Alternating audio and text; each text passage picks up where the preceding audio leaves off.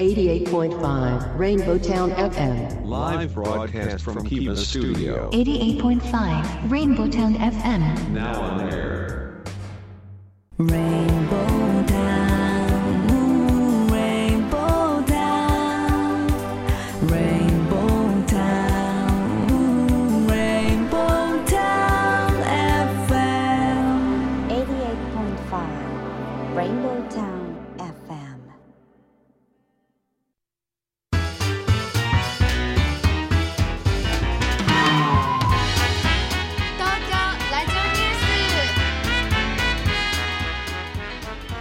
時刻は14時を回りました。FM88.5MHz レインボータウン FM をお聞きの皆さんこんにちは。そしてパソコンやスマートフォンを使ってサイマルラジオやリッスンラジオでお聞きの皆さんもポッドキャストでお聞きの皆さんもこんにちは。東京ラジオニュースメインキャスターの松ピーこと松本哲弘です。レインボータウン FM 東京ラジオニュース。この番組は毎週火曜日に個性あふれるコメンテーターとニューノーマル時代の気になる話題を独自の目線で語るニュース解説番組です。コメンテーターはライブ配信サービスアミーダ代表阿南秀樹さんと次の時代にパラダイムシフトする企業を支援する専門家集団。株式会社エスペシャリー代表の小島圭さんです。よろしくお願いします。よろしくお願いします。はい、えー少し暑さのピークは和らいだんでしょうかね、そうですね。うん、蒸し暑いけどね、すごく。うん、昨日はね、午前中涼しかったんですけど、あー。えもしかして芝刈りに？芝刈りに芝刈り芝情報刈り。芝刈りにでも。あーなるそうですよね、あー。いやでも確かにねあのちょっとだけ過ごしやすいかなと思いますけど、うん。昨日ね涼しくなったと思ってねあのー窓を開けて寝てたんですよ、うん、でもやっぱ夜暑いなと思ったら明け方寒かったですもんね。うん。さすがにねこの季節でもね、窓を開けてね、うん。うん。さあね少しずつ秋は近づいてるんでしょうかね。さあ、えーまあ少しあのーなんですかね、えーまあ、ニュースをを取り上げてみたいんですけれども、まあ、これ朝からもやってましたけどね少し衝撃的なニュースが走っておりましてね、えーまあ、東京の渋谷のあの路上で、ね、お母さんと娘さんの2人が刺された事件ですね、えーこの事件で殺人未遂容疑で逮捕されたのは埼玉県に住む中学3年生の女子生徒15歳、うん。ね、塾に行きたくなかった、ね。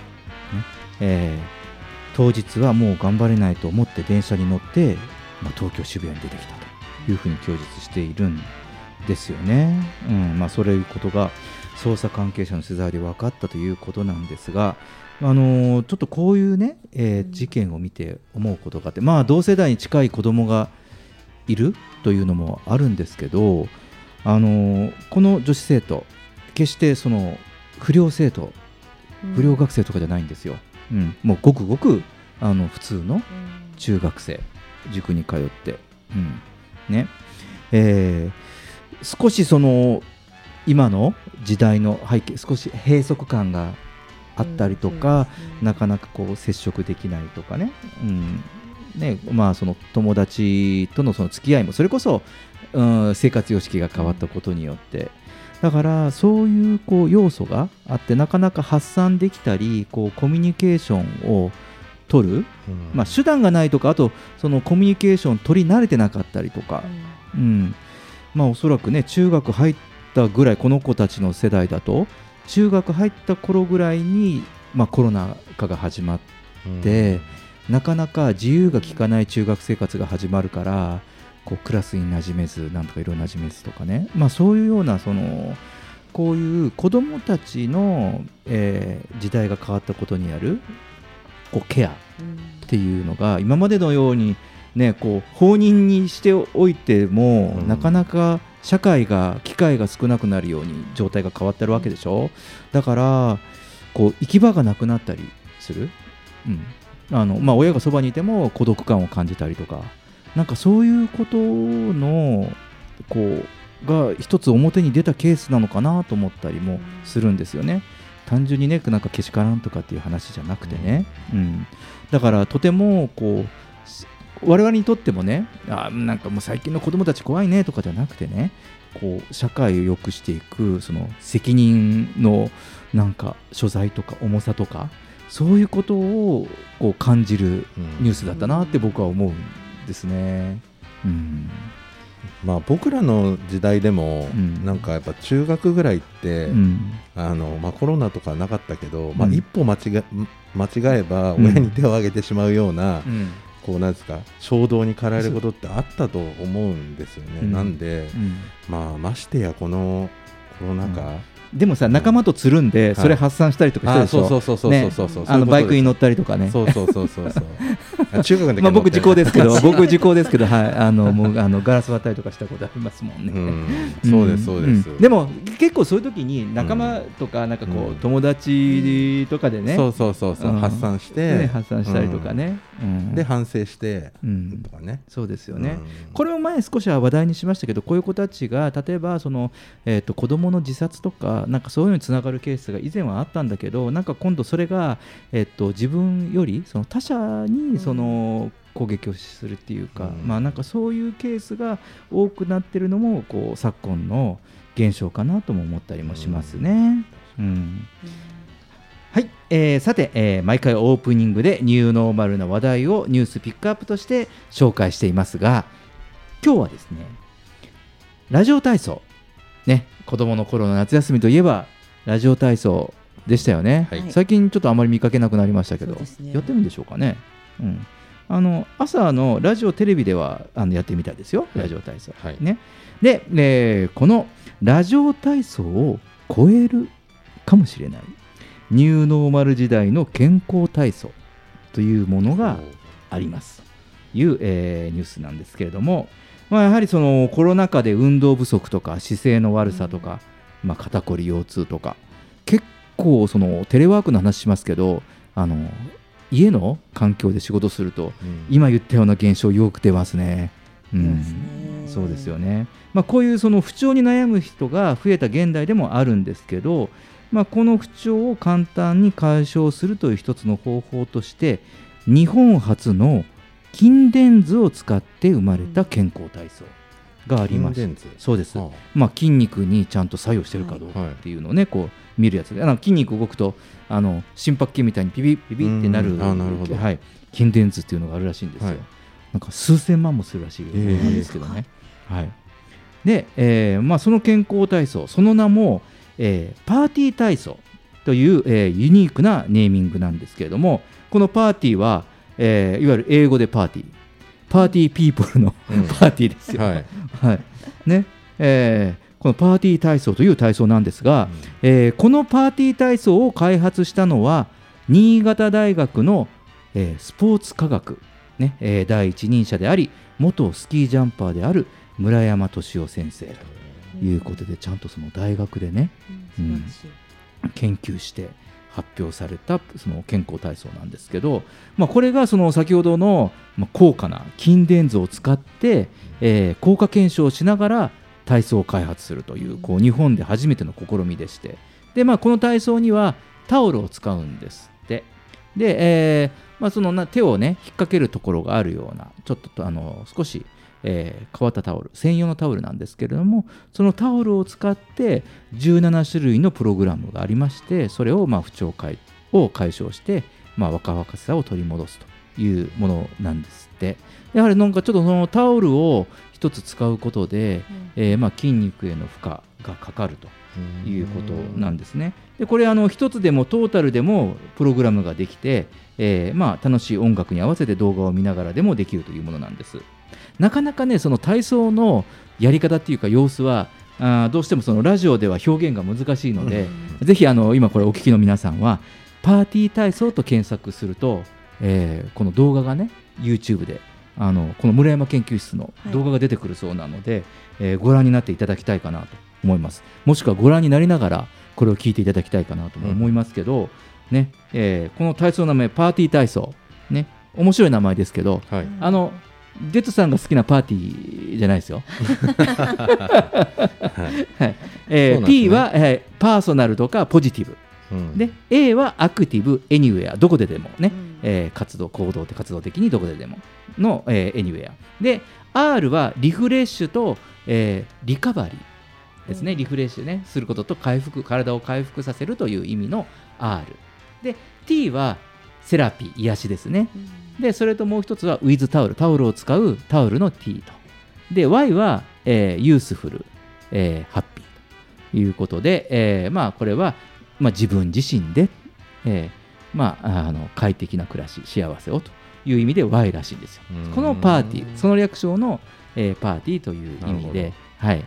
でまあ、こういったその、まあ、体操、まあ、特にラジオ体操は戦後の日本人の体とか暮らしに合わせた健康体操だったので、我々もよくね、夏休み、あのハンコもらって、全部たまると、あれ、何がもらえたのかな、なんかもらいましたよね。もらいましたっけ？何ももらえませんでした。何ももらえなかったでしたっけ、はい あのい行かないと怒られる。ペンかなんかもらえなかったかな、証鉛筆か何か。えー本当に？ロケットペンシルかなんかもらえたかもしれない。でも夏の夏の一つのイベントって、ラジオ体操は、ね、ね我々のね子供の頃の習慣に、夏の習慣には入ってましたもんね。うん。なので、まあ、こういうね日本人の体や暮らしに合わせた体操だったんですけど、えーパーティー体操は、まあ、さらに今って意図的に運動しないと行動制限あって、まあ、在宅とかっているから、でそれこそそれこそあの物とかもデリバリーで届いたりするし、はい。人間の一日の運動量を確保しなきゃいけない。あのラジオ体操の頃は要は朝体をほぐしたりからあの活性させて一日の行動の糧にしましょうねってなってたんだけどあのなぜ今度はラジオ体操から今パーティー体操かっていうと今度は時代が変わって運動量とかその筋肉をうん。あえて使わないとどんどん使わなくなってしまいますよとうん。普通に暮らしているとうんということなのでこういう行動量が減った現代人の体と暮らしに合わせた新しい健康体操を考案したとはい。いうことなんですよね。まあ、アンドその、まあ、こういうふうにどこででも、ね、場所関わらず、ん。今こういうモバイルの時代ですからね、うん。えーまあ、回復できるどこでもリフレッシュなく回復できるっていうのも必要でして、ね。まあ、これからねこういう新しい生活様式に合わせたものになっていくんですかね。うん。そうですね。はい、でそして、まあ、あのこのパーティー体操あの今我々の手元にもあるのですが、えー先週8月17日に本も出版されていまして、えータイトルは「タオルで楽々体ほぐれる健康パーティー体操」主婦の友社から出版されています、まあ、こちらも、えー全国の書店とか Amazon とか楽天とかそしてあの Kindle 電子書籍ですね、はい。えー電子書籍としても提供されているようなのでご興味のある方はお手に取ってみてはいかがでしょうか。以上今週のピックアップでした東京ラジオニュース。東京ラジオニュース。東京ラジオニュース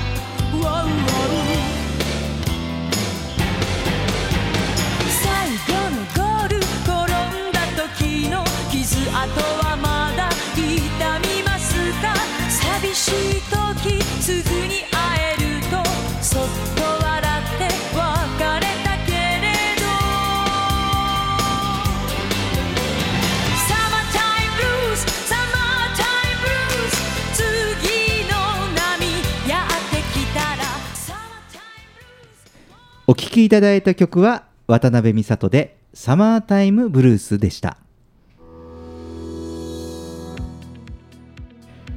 レインボータウン FM 東京ラジオニュース。今日のテーマはコロナ後に戻る消費戻らない消費です。コメンテーターはライブ配信サービスアミーダ代表阿南秀樹さんと次の時代にパラダイムシフトする企業を支援する専門家集団。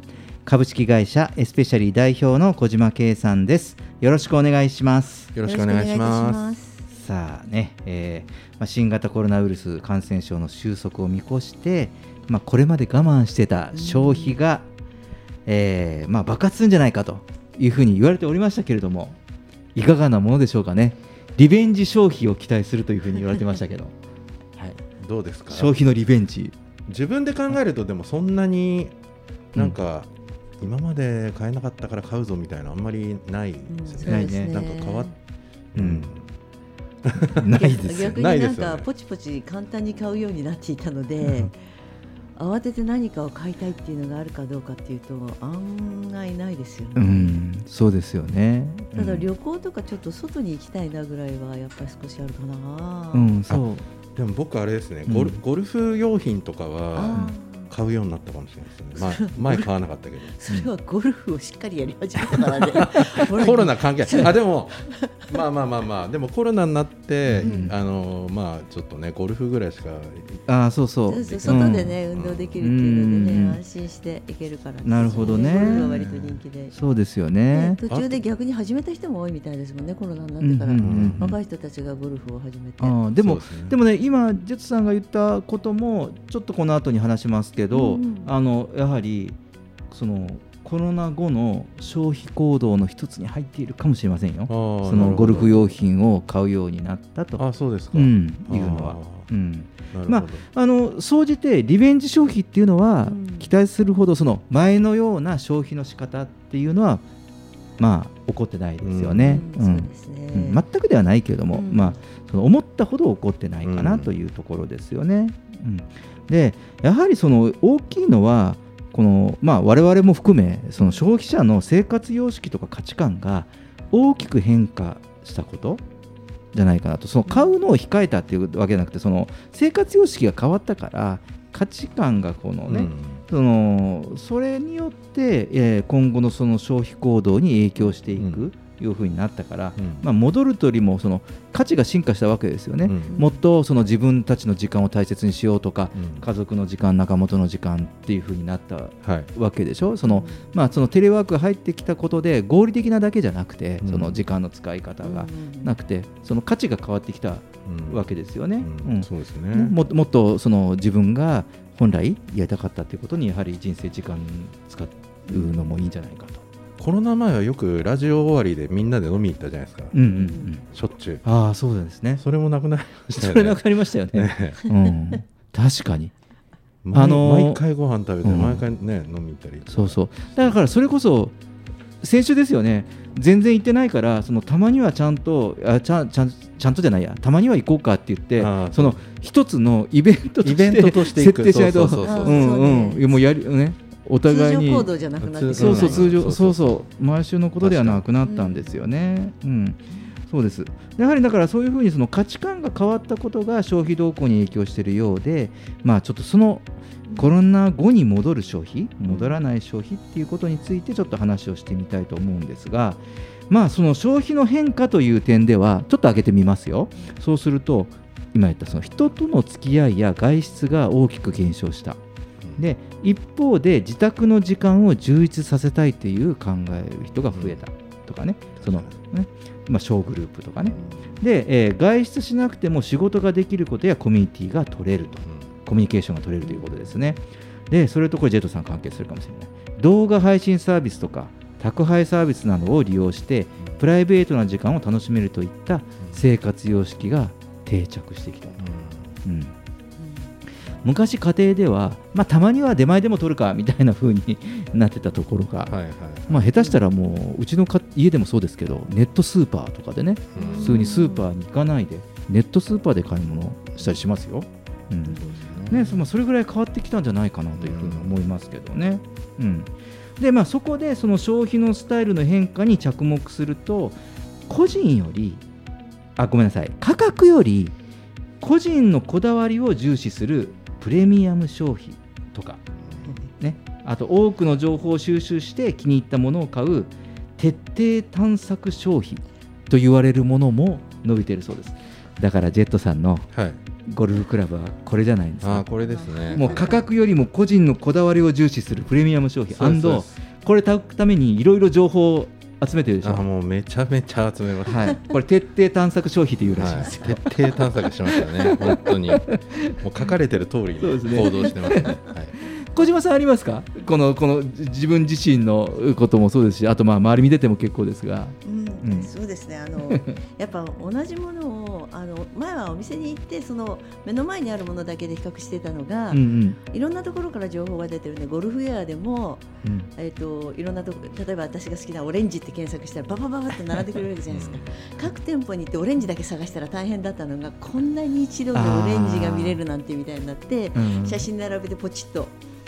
あの買ってみたくなっちゃったりとかうん。いうので、なんかあのキーワードで検索したりすることがすごい増えましたね。うん、そうですよね、うん。だからまあちょっとあの話の角度を急に変えちゃうんですけどということは、まあ、今あの EC とかねはい。インターネットで物を売ったりとか、そのもしくは新しい商品を売りたいっていう方は、とてもその商品に関するうん。情報を徹底的に出さないとあの今の消費者はあの簡単なコピーとか、うん。そこだけでは釣られないしうん。簡単な今までぐらいのボリュームの説明じゃそんなにその今までのものを知ってる人以外は、うん。なかなか新規のお客さんがうん。購入したりはしないということですよ。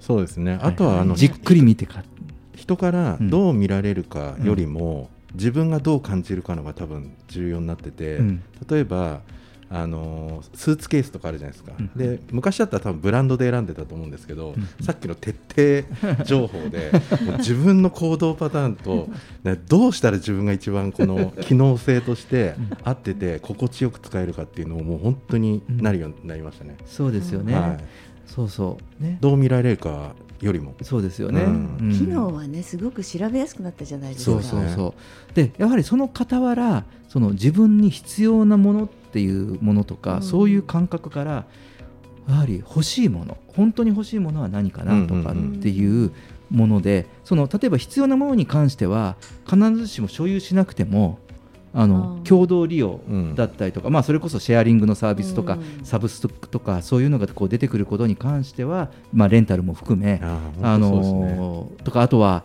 リユースとかうん。その修理サービスの方がすごくネット上でも今今うん。あのすごいこう人気が高いとかね、ううん。なんかそういう現象が起こっているようです。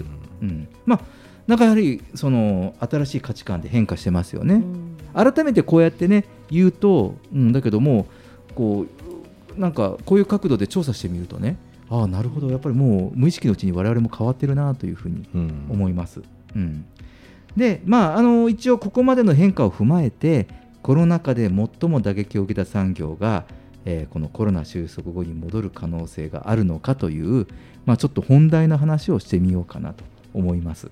はい、でちょっとその前に、え1曲いきましょう。えーチューブで湘南マイラブ。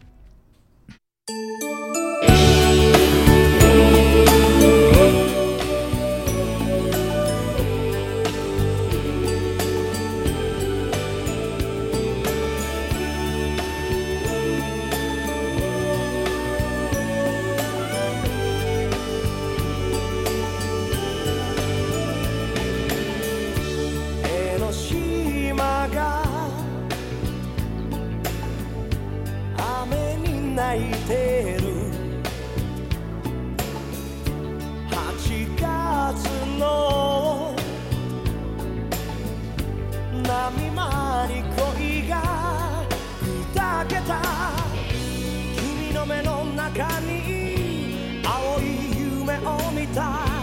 あの日を全てこの胸に。さよ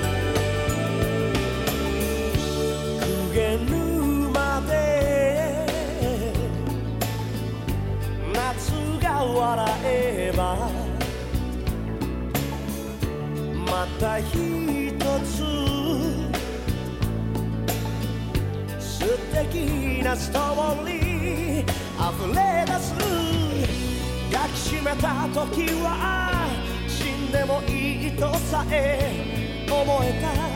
夜は嘘じゃない。さよなら。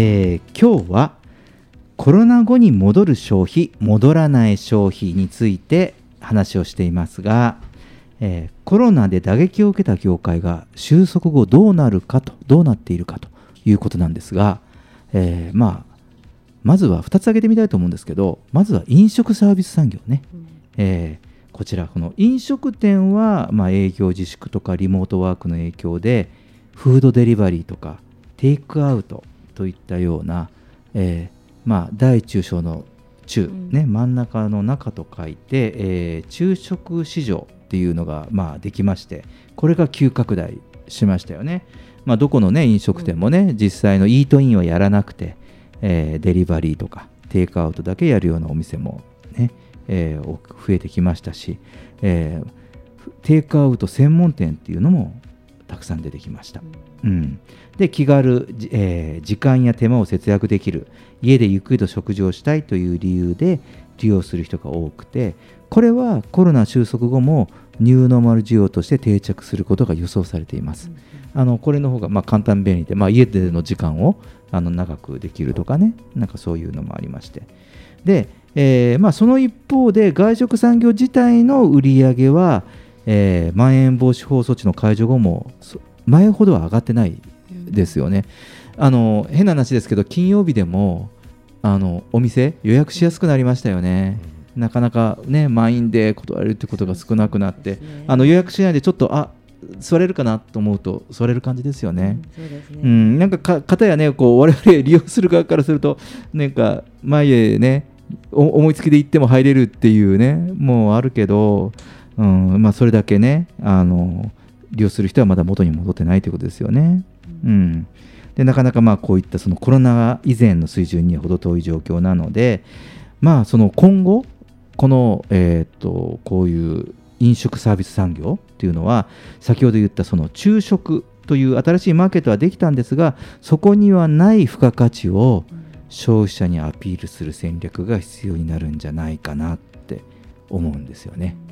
まあ、あのここら辺りは事業家のお二人になんかどう見てますかと。ビジネスアイデアビジネスチャンスかもしれないですよ。うんまあビジネスアイデアって、まあ、この番組でも前ちょっとやったと思うんですけど、やっぱこ、うん。高級志向にはなってるじゃないですか、そのうんうんうん。食べるには。だから、はい。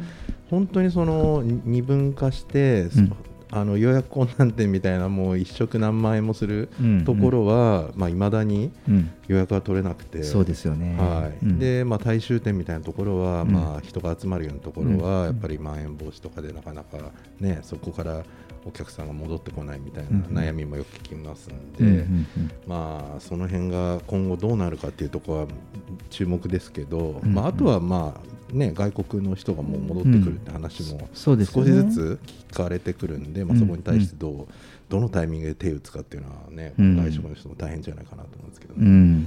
そうですね。大箱って言われてたところで団体をさんは扱ってたところっていうのはやっぱすごいうん。苦しいって言ってうん席を細かくしたりとかして、あの少しでもあの小さなグループから23人でも来てもらえるようにするっていう努力をしていかないと本当に苦しいっていううん話をされてましたし、うん。うんあの確かにすごい高いところで予約って3ヶ月も取れないとかいうお店もあれば、うん。今まではあの手頃な価格ですごくいいものってやってくださったところがちょっと苦しかったり、あともっと大事なのは食材が上がってしまっているので同じ価格で提供するのが厳しいっていうお話も出てきたりするのあでーそうですね。うん、そういう飲食の方たちっていうのは人が来てもらえないやあそれにプラスして食材が高騰しているっていうのがあるので、あの値段を上げたいんだけど上げたら来てもらえないんじゃないかとか、うん。そういうのがすごい悩んで悩みだそうですね。ね。あーこれはねまたちょっとその飲食産業の今っていうのでまた特集したいかなとも思ってますけどね、あの要は美味しいものを食べるのにその、ま、食材原価が上がってるから店舗で食べると結局その店舗でのそのコストも乗っかってくるでしょ、なのであの、まあ、多少なりともデリバリーとかそのテイクアウトにすることで結局原価を落とせるわけですよ。その店舗も小さくしたりとかなんかあとは場所代がいらないでしょ。諸場代がその今まであの飲食の価格にも載ってるからなんかそういう傾向も出てるそうです、なんかこう美味しいものがテイクアウトとかデリバリーで、まあ、その結局高いからねあのお店で食べるとだんだんそのねそういうのも含めて。なんかそういう傾向も最近はあるようですよね。うん、さああのそしてもう一つ打撃を受けた産業というとやはりこのイベント旅行業ですね。こういうこのコンサートやスポーツ観戦などのイベントや国内国外旅行の需要に関しては、えー消費者の意識が分かれるところですね、まあ、私の周りも見てましてもこれは両極端ですね。あのねこう解除になってから行こうという人と旅行ももちろんその知り合いにも海外旅行行く人もいるしやはりもう控えて国内、国内でももうもっと用心してる人もいます、うん。もう本当にあのまあ共通しているのは3密を避けるって言ったことは依然として我々の中に新しい意識としてありまして、うん。まあ、ここら辺がそのうまくその安心旅行ってそういう意味のその前はね安心旅行っていうとねその盗難とか怪我とか事故とかだったんだけど、うん。まあ、そういうそう健康的な安心のその安心旅行っていうその環境ができるかっていうのが復興の鍵になっているかなっていう気はしますけど、どうでしょうね。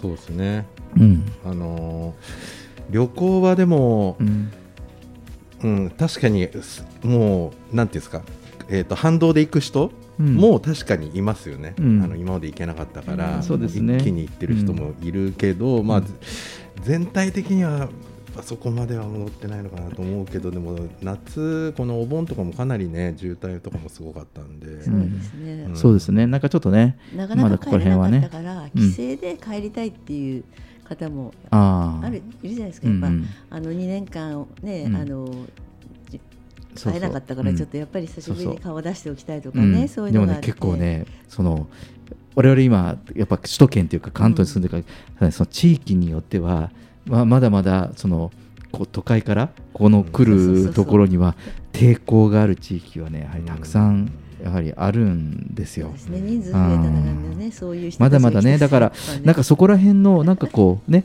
うん、こう環境というかさなんだろうその気持ちのところもあるんですけどねなんかそこら辺のあの精神衛生旅行とかイベントに関する精神衛生の整備が大事かなってすごくいつも思うんですけどね。でもイベント業界の知り合いがすごく多いんですけれど、うんやっぱ足場組んだりとかもできなくなったりして仕事が少なくっていうのは大変そうです。そうですよね。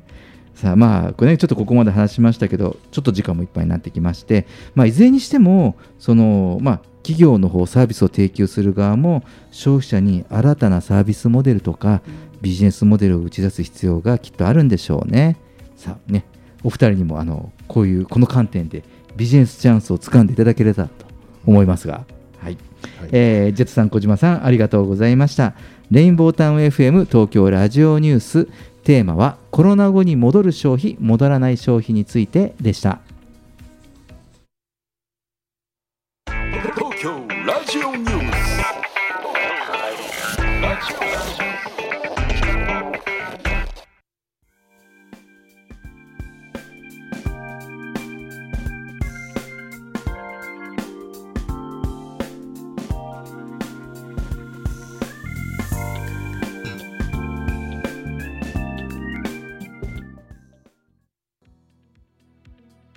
レインボータウン FM 東京ラジオニュース。テーマは防犯のニューノーマルサイバーセキュリティスマホ時代のデジタル防犯です。コメンテーターはライブ配信サービスアミーダ代表阿南秀樹さんこと DJ ジェットさんと次の時代にパラダイムシフトする企業を支援する専門家集団。株式会社エスペシャリー代表の小島圭さんです。よろしくお願いします。よろしくお願いします。ます。さあ、えーデジタル系の会社経営のお二人ですよね、ちょうどね。そうですね。かかって言われるとそうですか？って言い返しちゃう。どういう返事の仕方ですか、そうですか？です質問ね。はい、えー今日はサイバーセキュリティの話題です。うんほなんですね。あの言い方を変えるとあの僕なんかはデジタル防犯とかって言われるとあすごく なんか自分の身近にありそうな気がするんですけど、まあ、意味そういうことなんですよね。うん。そのデジタル防犯というね、うん。えー話題の方が、まあ、生活者の方にはピンとくる話かもしれないんですけれども、さあ、えー今日はですねこの番組では、えーそもそもそのサイバーセキュリティとは何なのかについて、えー情報セキュリティとの違いや、えーサイバー攻撃の具体例を確認しながらサイバーセキュリティ対策の最新の動向そして具体的な対策までですねこれはこの情報は元ハッカーで今は企業のデジタルマーケティングやデジタルセキュリティのコンサルタントの N 氏 N さんから伺った内容を紹介してみようかなとこういう肩書きの人がいらっしゃるんですね。うんはい、はい、あのちゃんとねその方の、えー、と Facebook のプロファイルページに元ハッカーって書いてるんですよね。なかなかな 勇気ある発言ですよね。なるほど。まあ今日今日は N さんなんですね。今日 N さん今日は N です。はい、今日は N さんで、はい、ですね。でもあのいろんなあの企業のえっとウェブマーケティングとか、うん。あとまあいわゆるえーセキュリティ、えーデジタルセキュリティ対策とかのアドバイスをされている方なんですよ。ううん。ん国のお仕事にもちょっと関わったりとかってしててね。うん。なので、まあ、あの反対に、まあ、そういう、まあ、ハッカーって言っても皆さん誤解なくなんですけどちょっと補足するとあのホワイトハッカーそうですね。とあの言われる、うん、なんかそういうそのハッキング技術を使って、えまあ、いろんな工夫をしていくものを開発するっていう立場の人たちがいるんですよ。うん、なので、まあ、うんもう少し細かく言うとこのホワイトハッカーという、えー分野の方なんですけどね、まあ、その方に、えーまあ、もう少しあの番組で紹介をしたいのでちょっとお話をしたいのであのまあその子どもたちでも分かる、あまり専門用語を使わずにといったようなことでお話を聞いてきました。うん、で、えーまず、えーまあ、ちょっとこういう話をしようかなと思いますけどまずそのサイバーセキュリティとは何ですかと、うん何かですかという話ですよね。うんうんで、えーこれはデジタル化された情報の改ざんや漏洩を防ぐ手段のことなんです。ね、あのー今我々も今このテーブルにあの僕なんかも今スマートフォンを置いてますけれども、そのデジタル化された情報を持ち歩くものを当たり前に持ち歩いている、ね、これが本当に子供からおじいちゃんおばあちゃんまでデジタル情報を持ってるわけですよね。うん。ね、そこにはおそらくこうなんか住所だったりとか入れてることもあるだろうし、ね、いろんなプライベートな写真も入れてるかもしれないし、はたまたなんかちょっとメモと思ってねなんかちょっと大事なことを忘れないようにと思って、ね、そこれは外に漏れては大変ようなことも個人でも持ち歩いてる時代うん。ですよね。うん。そうですね。うん。ねどうね、どうですか、なんかこうお二人は、まあ、仕事問わず、自分たちの生活の中でも、デジタル化された情報を持ち歩いてるなんて、なんか改めて感覚ありますか？まあでも僕はそんなにあの小島さんみたいに資産があるわけじゃないんで全然あの 大丈夫なんですけど。まあでも周りのやっぱりそうん。の大手企業の社長さんとか、うん。まああのお友達いるんですけど、うん。あのほとんどデジタルで、うん。SNS でやり取りはしないですね。みんな、うん。あの電話今大丈夫ですかって言って、で電話してくるとかアナログもう全部、うん。あのなんかアナログでやってますね。すごく。うんうんあのデジタルなこんなデジタルの会社の人が なんでこんなアナログなことやってんのっていう人も大結構います。事なことほど直接話す。そうですよね、ただそのこう、ね、こういったそのデジタル化された情報って、はい。簡単に持ち運べるっていうのもあるし、うん。だからこうそれこそ今ジェットさんおっしゃったようになんかそういう責任がある方々って、うん。やはりここら辺結構センシティブに、そうですね。細か意識して使ってらっしゃるのかなって、そうですね。あの思いますね。うんうんあのただその世の中うんこう全般的にこのそのテレワークとかリモートワークもするような時代でしょ？だからこういったその現地から離れてこう遠隔地でも情報へのアクセスが可能だし、うんでまあ、こうやって、ね、デジタルで利便性が高くこうなったから、ね、仕事も、ね、あの家でできたりとかどこでもできたりとか、まあ、こちらでも紹介しているような、はいあのね、温泉ワーキングだったりとかっていう可能性が出てきているし、あの地方創生の話題にしてもその IT デジタル技術が発達することで、うん。その地方の活性化に役立っていくっていう話もしてるんですよね。そうですね。うんなんかあのーシステムの中に入り込んでこうなんか情報をこうやってハッキングするみたいのがまあうん。イメージであるけど、うん一番簡単なハッキングってやっぱりこの隣でパスワード入れてるのを目で見見るみたいな、こういうのが一番 そうそう銀行もこう打ってるところをずっと後ろから見てる人とかね。うん。うんそうですよね。あれでかなりの情報うんが漏れちゃうんで、うん。うん気をつけないといけないそうですよね。うん、なんでねあの、まあ、こういったその、まあ、利便性が高くなってはいるんですけれども、まあ、こういったその情報の信頼性を担保したりとか、正確にとか、ね、担保するっていうことのあとはあいろいろ漏洩とか、うんそういったその脅威にさられているさらされている状態であるということなんですね。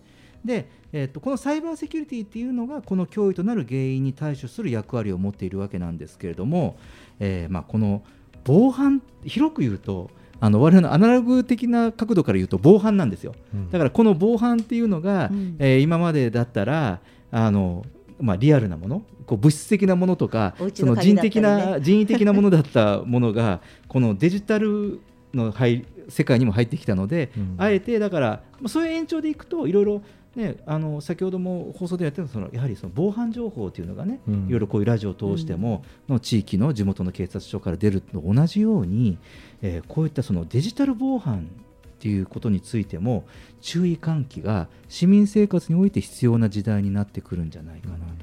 そうですよね。で特にそのこういう防犯って話をするとやはりその年末、うん。歳末っていうとやはり防犯やはりいろいろ犯罪がこう多くなってくる。そのうん。盗難とかね、うん。盗用とかはい。盗聴とか、やはりそういったものがなるのでこう注意喚起がされるじゃないですか。通常はい一般的な防犯、でこれってそのデジタル防犯もやはり同じなんですって、うん。年末になってくると人が物を買ったりいろいろそのお金を動かしたりとかってするときにやはりそのデータが動くので、うん。そのデジタル防犯っていうのもやはり年末年始、うん。結構危ない時期らしいです。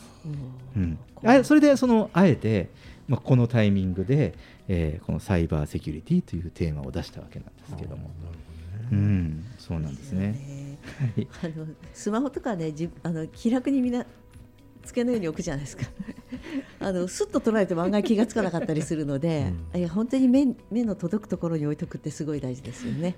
あとなんか僕の知り合いで、あのービットコインの初期の頃に、うんうんうん。まあビットコインなんてこん、まあ、遊びで、うんもうこんなの価値上がると思わないで買った人が、うん。あの14桁の暗号機をがあるじゃないですか。でまさかこんなにビットコインが価値が上がると思ってなくてこの中にあの6億円入ってるんだけど 暗号機が分かんないからもう出せないとかって言ってハッカーの人友達にいないとかって言われたことありますよ。ね。うん、いや。でもう無理らしいです。うん。どうやってもダメなんですもんね。はい。うん、やっぱりそうだからそういうことが話題になるような、うん。ね時代になってきたわけ。それがわからないとお金持ってても無意味になる無意味らしいそうですよそうそうです。本当に。そうですね。絶対出させてくれませんから。はい。うん。そうですね。であのよくその、えー例えばこう IT 系の会社さんと名刺交換したりとかすると、うんいろいろこの情報セキュリティという認証を持ってますとかっていう話もあるじゃないですか。はい。なので、あ小島さんの会社も、ね、情報セキュリティありますよね。はいなのであの、これもう一つね、あその元ハッカーの西川さんに聞いたんですけど、そのよく情報セキュリティという言葉、あ名前言っちゃったな。今もう目が点になりました。まあ、じゃあいいです。あの、はい、あの N さん、い改めまして。で、えーその情報セキュリティとサイバーセキュリティを大きく2つに分けて考える必要があるそうでして、はいで、まあ、この2つの関係は情報セキュリティの中にサイバーセキュリティというあるという、まあ、その考え方があるという考え方でいいらしいんですが、うんえーこの情報セキュリティとサイバーセキュリティの、まあ、違いを紹介していきますと、はい。まず情報セキュリティですが例えば情報漏洩とかそのデータの破損を防ぐために情報をどのように扱うのかまたいつでも情報が使える状態を保つためにはどうしたらよいのかといった対策が情報セキュリティ。だから情報を持っている人が主役のあのいろんな対策とかが情報セキュリティなんですって、だだからすごく分かりやすいですよね、うん。情報を持ってる人がが自分の情報をどう維持管理すればいいかってなって主役はあの情報保持者ですと。はい。で一方サイバーセキュリティは情報の盗難破損盗用などを防ぐために、えーこの脅威に対処する考え方。だからその外からネットワークを介して実行される脅威もありますけどそれだけじゃなくてやはりアナログ的にうん。内部から人が人為的に持ち出したりとか、ね、物質的にハードディスクを持ち出すとか、なんかそういったような防止を含めたアナログ的な脅威へのセキュリティも含まれるということでこちらのサイバーセキュリティの主役はあの持っていく人うん。あの犯罪を犯す人、うん。そう。盗難者の方です。そうです、はい、ですから主役が違うっていうふうに考えるとうん。分かりやすいと、うん。そうそういう脅威を起こす人に対して脅威人が起こさないようにするにはどうするかという言い方で捉えると。なのでその情報セキュリティとそのサイバーセキュリティ対策をやってるっていうことは別物ですと。いうことを言われてました。うん。うん、でその身近にあるその代表的な脅威というのは、まあ、次のようなものがありまして、えーコンピューターウイルスで外からの不正アクセス、まあ、こういったのはこういろいろニュースとかでもね、うん。あの出ますよね。なんかどこどこの会社とかどこどこのシステムに不正アクセスとか,、うん。とかいうね。こういう言葉あのニュースのタイトルでも出てくるようになりました。はい、あとソフトウェアの希弱性。うん。これはなんかパソコンとか扱ってる時々なんかメッセージがポコンと。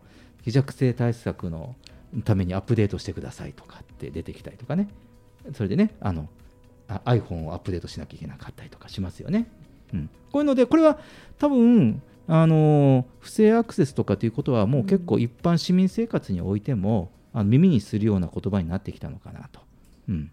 あとはまあその、まあ、セキュリティネットワークのセキュリティの,、あのこれも希弱性っていうのもありますけど先ほど言ったジェットさんが言った ID とかパスワードの漏洩っていうのもあります、ね、必ずしもデジタル的じゃなくてね横からチラ見してパパパッと覚えちゃう、うん。6桁ぐらいだったら覚えちゃう、うん。うん、12桁覚えるつわものもいるそうですからね、うん。はい、一瞬見ただけで分かると。すごいな。はい、で、えーあとは従業員や侵入者による情報の持ち出しということらしいんですよ。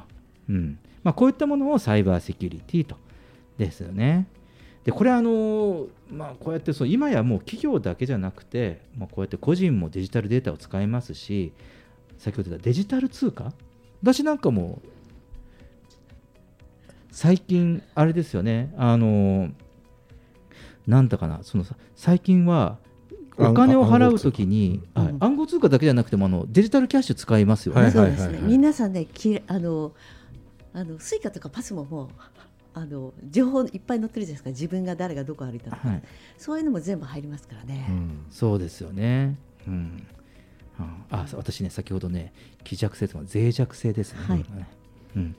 そうです。あの、なので、例えばこういう一般もうこうやってデジタル通貨、パソコンとかね、 Suica とかでピッてやってる時点で、まあこれでこれも情報をもう我々も持ち歩いてる生活ですね。だからこれどんな仕組みか知らないけど悪い人があの変なものを開発しちゃうと、うん。こうパッとすれ違う時にバッグの中に入れてるじゃない？だけどなんかさそれパッて当てたらさそれ抜き取れるとかってなったら、うん。こういうのなんだろう？そのデジタルスリっていうのかしらね。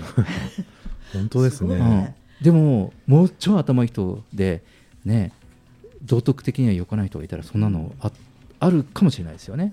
映画のあれになりそうですけど。全然ありますね。うん、ですね。で実際に、えっとその仮想通貨の盗難とかっていうのも実際にありましたし、あのあれでしたよね。あの以前はそのコインチェックが盗難被害を受けて580億ぐらいね,、そうですよね。バーンと。実はあのす今年になってもその8月ぐらいにうん。それを超える680億円、はい、盗難になるというのがあってただこれがそのサイバーセキュリティを駆使したおかげで今年のこの680億円のケースはあのこの、えーこうまあ、これをね取っていった人たちをクラッカーというらしいんですけどうんこの人たちを追い詰めたらしいです。ああ素晴らしい。はい、そのやはりそのサイバーセキュリティの技術で、うん、もう特定していってうん追い詰めてで返済させているということらしいんですよね。でもその現実ねこういうこともこう起こっていますから、うんこのそのサイバーセキュリティっうんていうことは、そのなんだろうこれは企業がやってることとかじゃなくてその消費者個人ももうデジタル情報を持ち歩いてるっていう認識が必要になってくる。そうですね。うん、だからこれがそのだからその歳末の あの防防犯？防犯対策とかその、まあ、いろいろ間違え 火の用心もそうだけどでもスマホ用心ねみたいなことを言わなきゃいけないように、うん。もうななってるくるんじゃなくてもうなってるんですよね。なってますね。うん、これだけ一人一台スマホ持ってると、うん、いうことでね、まあ、ちょっとこういうねそのまずはそのサイバーセキュリティとは何か、まあ、それが、まあ、今スマホ時代においてはファンという分類の中に入れるぐらいの、まあ、身近な脅威だということでちょっとお話をさせていただきましたさあ、まあ、こういうね世界になってきますので、ね、お二人もあのデジタル系の経営ね、気をつけて頑張ってください。はい。はい ありがとうございます。はい、えージェットさん、小島さん、ありがとうございました。レインボータウン FM 東京ラジオニュース、テーマは防犯のニューノーマル、サイバーセキュリティ、スマホ時代のデジタル防犯でした。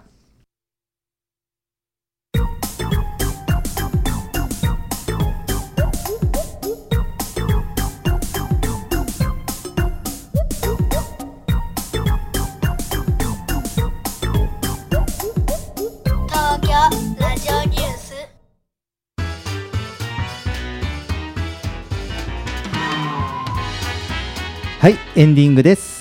ジェットさん、お疲れ様でしたお。疲れ様でした。今日そのリベンジ消費とか、うんまあ今後どうなるのかとか、うんこうビジネスのこととかちょっとこう考えているとだんだんこう頭がもやもやしてきて、あのそれからサイバーセキュリティとかも一体その陰謀論じゃないけど、うん。もう誰がもううん。何のためにやってるのかとか考えてちょっと頭がもやもやしてきたんで、とりあえずパーティー体操を書いてタ タオルかタオル買って あのこのもやもやをすっきりさせたいなと思います。はい。うまい、そうですよね、はい。ちょうど先週やりましたよね、またしてもね、はい。あのパラダイムシフトする前に、はい。我々もやもやするんですよ、はい。い、つも。そうなん。ですよ、今。はい、ありがとうございます。小島さん、ありがとうございました。はい、あの新しい消費っていうのもね、あのどんどんどんどん新しいっていうものがうん。必ず時代には出てくるなと思っているので、うんうん。新しいはあた必ず当たり前になるっていうふうに考えていったら、うん。なんかすぐ受け入れられるのが簡単になるかなっていうのと、うんうんまあ、サイバーセキュリティはちょうど ISMS の認証の、ねうん審査を受けたばかりなんで、うんあーあのどんなにやってもやってもキリがないなっていう あの大きなモヤモヤを抱えてたところだったんで私も パーティー体操やろうかなと思ったんですけどパーティー体操をねちっちゃい子供と一緒にやったらちっちゃい子供が先に絶対できると思うんでできるだけ自分より年上の人と一緒にやろうかなと思いました。あの実はね僕パーティー体操ね何度かあのやってるんですよ。あのそうパーティー体操をお披露目する集まりがあって、うん。取材も兼ねて行った時にこれね結構運動量があるのとあのこれ1回やるだけでかなり息が上がるなっていう体験をしておりますので、はい、あの皆さんねあの動画でもいいですからね一回ちょっとパーティー体操見てみてください。あの結構画期的なものだと思います東京ラジオニュースでは公式ツイッターと公式フェイスブックページを開設しています。皆様からのご意見ご感想全国からの情報はハッシュタグ東京ラジオニュースとつぶやいてみてください。それではまた来週お会いしましょう。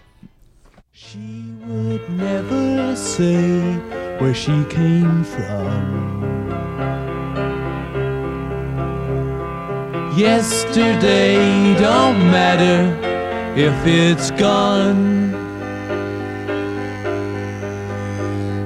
While the sun is bright, or in the darkest night, no one knows.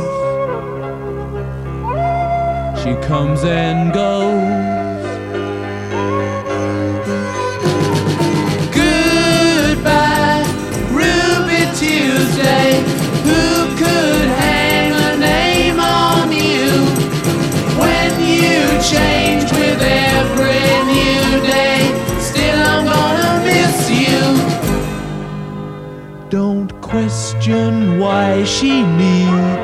To be so free.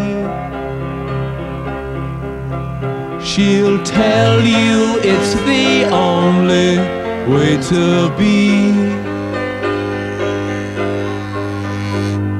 She just can't be chained to a life where nothing's gained and nothing's lost at such a cost.